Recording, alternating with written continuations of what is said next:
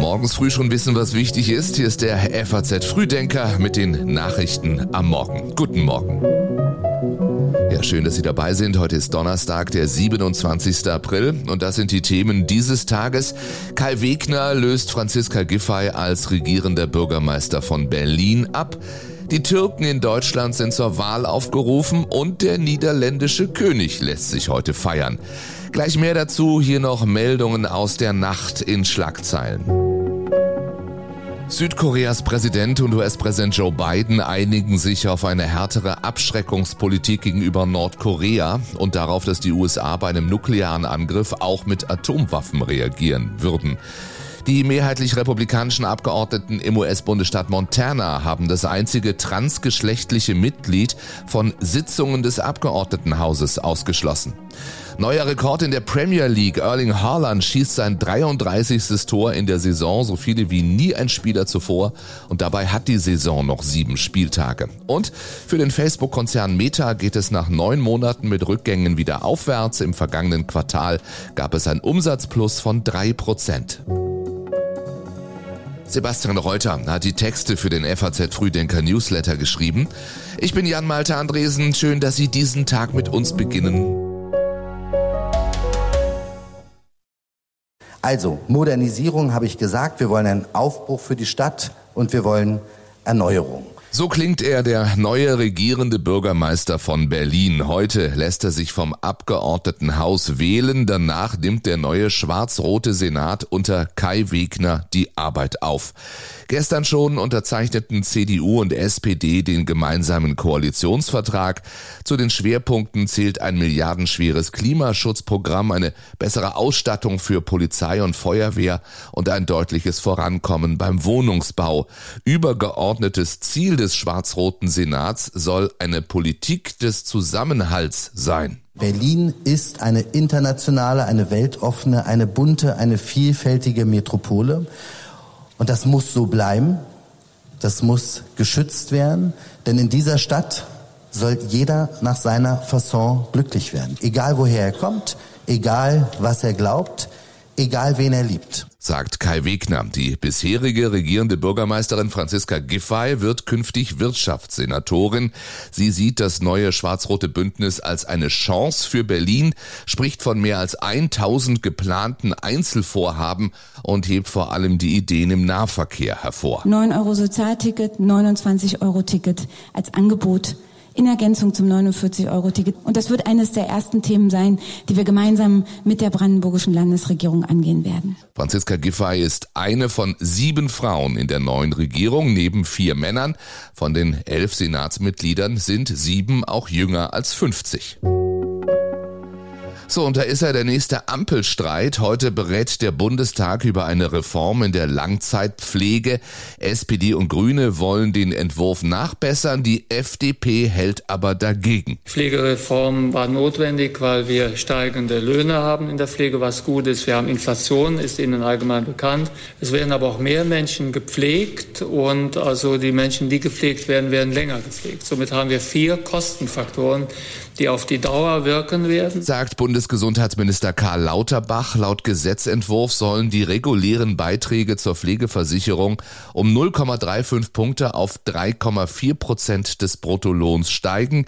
Kinderlose zahlen 4 Prozent, denn um einen Beschluss des Bundesverfassungsgerichts zu entsprechen, sollen Familien mit mehreren Kindern gleichzeitig entlastet werden. Diese Reform wird insgesamt pro Jahr ab dem Jahr 25, dann wirkt die Reform zum ersten Mal voll 6,6 Milliarden Euro zusätzlich in die Pflegeversicherung bringen. Das heißt also, die Ausgaben der Pflegeversicherung werden äh, hier kompensiert. Die Grünen werfen der FDP nun aber einen Bruch des Koalitionsvertrags vor. Habe sich der erste Entwurf von Lauterbach eng am Koalitionsvertrag orientiert, seien folgende Fassungen abgespeckt worden. Grünen Gesundheitsexpertin Maria Klein-Schmeink sagt deswegen, sie erwarte ein Machtwort von Kanzler Scholz. Außerdem dränge die Zeit, das Gesetz muss laut Grünen aus zwei Gründen zum 1. Juli in Kraft treten. Zum einen sei das der letztmögliche Termin, den der Beschluss des Verfassungsgerichts zulasse. Zum anderen sei zu verhindern, dass die Pflegeversicherung insolvent wird. Im Laufe des Sommers oder im September wäre sie nicht mehr zahlungsfähig, so die grüne Gesundheitsexpertin zum Ukraine-Krieg, der längst auch russischen Boden und die besetzte Krim erreicht hat. Das zeigt eine Karte, die die FAZ erstellt hat, mit Hilfe von Daten einer US-Nichtregierungsorganisation, die Daten von bewaffneten Konflikten sammelt. Seit mehr als einem Jahr schießen russische Soldaten vor allem natürlich auf die Ukraine, doch die Daten zeigen, auch der Angreifer wird angegriffen. Immer wieder gibt es auf russischem Gebiet und auf der Krim Drohnenangriffe auf Ziele wie Treibstoff- oder Munitionslager. Selbst in der Nähe von Moskau gab es demnach Drohnenangriffe, zuletzt erst am Sonntag. Unterdessen gab es ein bemerkenswertes Telefonat. Chinas Staatschef Xi Jinping hat beim ukrainischen Präsidenten Zelensky angerufen. Zum ersten Mal seit dem russischen Überfall. Das findet auch die Sicherheitsexpertin Claudia Major bemerkenswert. Andererseits, wenn China so viel Wert auf die Souveränität und territoriale Integrität legt, dann müsste es auf seinen Verbündeten Russland viel stärker darauf einwirken, dass, die, dass genau diese Verletzungen mit dem Überfall aufhören. Sagt sie im aktuellen FAZ-Podcast für Deutschland. Und weiter? Wenn wir uns die chinesische Rolle ansehen, auch im letzten Jahr, ist es sehr klar, auf, auf welcher Seite China steht. Ähm, sie haben, ich nenne das immer äh, gerne eine pro-russische Neutralität. Und China hat kein Interesse daran, dass Russland diesen Krieg verliert. Trotzdem kündigt Zelensky nach dem Telefonat gestern an, dass ein ukrainischer Botschafter nach Peking zurückkehren wird. Das werde einen starken Impuls für die Entwicklung unserer bilateralen Beziehungen geben, so Zelensky gestern. Zweieinhalb Wochen noch bis zur Parlaments- und Präsidentschaftswahl in der Türkei, aber schon ab heute dürfen Türken abstimmen, die im Ausland leben, darunter also auch die knapp eineinhalb Millionen in Deutschland lebenden Türkinnen und Türken. 26 Wahllokale öffnen dafür heute. Wahlkampfauftritte türkischer Politiker gibt es dieses Mal nicht. Bei der letzten Wahl vor fünf Jahren hatte es großen Streit darum gegeben. Inzwischen sind Auftritte ausländischer Politiker drei Monate vor den Abstimmungen in ihren Ländern nicht mehr erlaubt. Damals hatte etwa die Hälfte der berechtigten Türken in Deutschland abgestimmt. Etwa 65 Prozent wählten dabei Erdogan. Es liegt einfach daran, äh, weil ich der Meinung bin, ähm, dass er sozusagen vieles in der Türkei neu gemacht hat. Es ist natürlich wichtig, dass wir die Demokratie wieder haben wollen. Türkei läuft super gut. Und wen ich gewählt habe, na wen denn wohl? Recep Tayyip Erdogan. Stimmen aus den deutschen Wahllokalen vor fünf Jahren. Dieses Mal wird ein knapper Ausgang der Wahl in der Türkei erwartet. Oppositionsführer Kemal Kılıçdaroğlu hat Umfragen zufolge gute Chancen, Präsident Erdogan nach 20 Jahren an der Macht zu schlagen.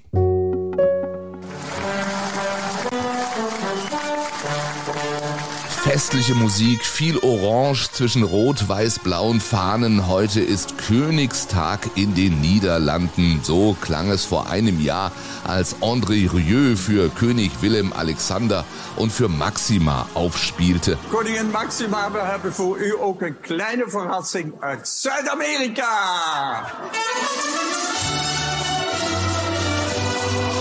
Willem Alexander und Maxima sind heute seit genau zehn Jahren auf dem Thron. Allerdings hat das niederländische Königspaar das Vertrauen vieler Landsleute verloren. In einer aktuellen Umfrage sprechen sich nur noch 55 Prozent der Befragten dafür aus, die Monarchie beizubehalten. In den König selbst hätten nur noch 46 Prozent der Befragten sehr viel oder ziemlich viel Vertrauen. Das sind fast 30 Prozent weniger als vor zehn Jahren. Woran liegt das? Die Meinungsforscher sagen, das sei Teil eines umfangreichen und eines internationalen Trends, schließlich leider auch in anderen Ländern das Vertrauen in die Monarchie. Der sinkende Zuspruch für Willem Alexander und Maxima liege allerdings auch an den Verfehlungen der Königsfamilie während der Pandemie. Die hatte in Zeiten strenger Corona-Regeln mit einer Reise nach Griechenland und mit einer größeren Geburtstagsfeier für Schlagzeilen gesorgt. Und auch das bringt dieser Donnerstag. Die größten Talente im American Football bekommen ein neues Team. Heute starten die sogenannten Drafts von den Profiteams. Da werden in einer festgelegten Reihenfolge neue Spieler in sieben Runden ausgewählt. Für jeden Spieler was ganz Besonderes, erklärt der zweimalige Super Bowl-Gewinner Sebastian Vollmer bei RTL Plus. Ein Traum erfüllt sich innerhalb, wie gesagt, von ein paar Sekunden. Und in dieser Gefühlslage klarzukommen, das ist schon etwas Besonderes. Und ich meine, ich kenne diese Stunden ähm, fühlen sich so an wie gestern. Das ist sehr, sehr prägend. Das ist schon ein mega Spektakel. Da sind die ganzen Fans vor Ort, gerade die Kansas City Fans wissen wir aus dem Arrowhead Stadium, dass die Vollgas geben. Sagt RTL Football-Experte Jan Stecker. In den USA sind die Drafts ein Riesenmedienereignis. Fans hoffen, dass ihr Team bei der Suche nach dem größten Talent ein gutes Gespür hat und Wettanbieter wittern bei der Frage, welcher Spieler zu welchem Zeitpunkt von welcher Mannschaft ausgewählt wird, das ganz große Geschäft. Übrigens, mit Kilian Zierer hat auch ein Talent aus Deutschland die Chance, bald in einem NFL-Team zu spielen. Und auch das ist Thema heute im FAZ Frühdenker Newsletter, die Deutschen und ihr Essen, wie sich die Inflation auf unser Einkaufsverhalten auswirkt, vor allem im Supermarkt. Den Link auch zu diesem Artikel gibt es in den Show Notes zu diesem Podcast. Ich wünsche Ihnen einen schönen Donnerstag. Wenn Sie mögen, hören wir uns morgen früh wieder. Bis dahin, machen Sie es gut.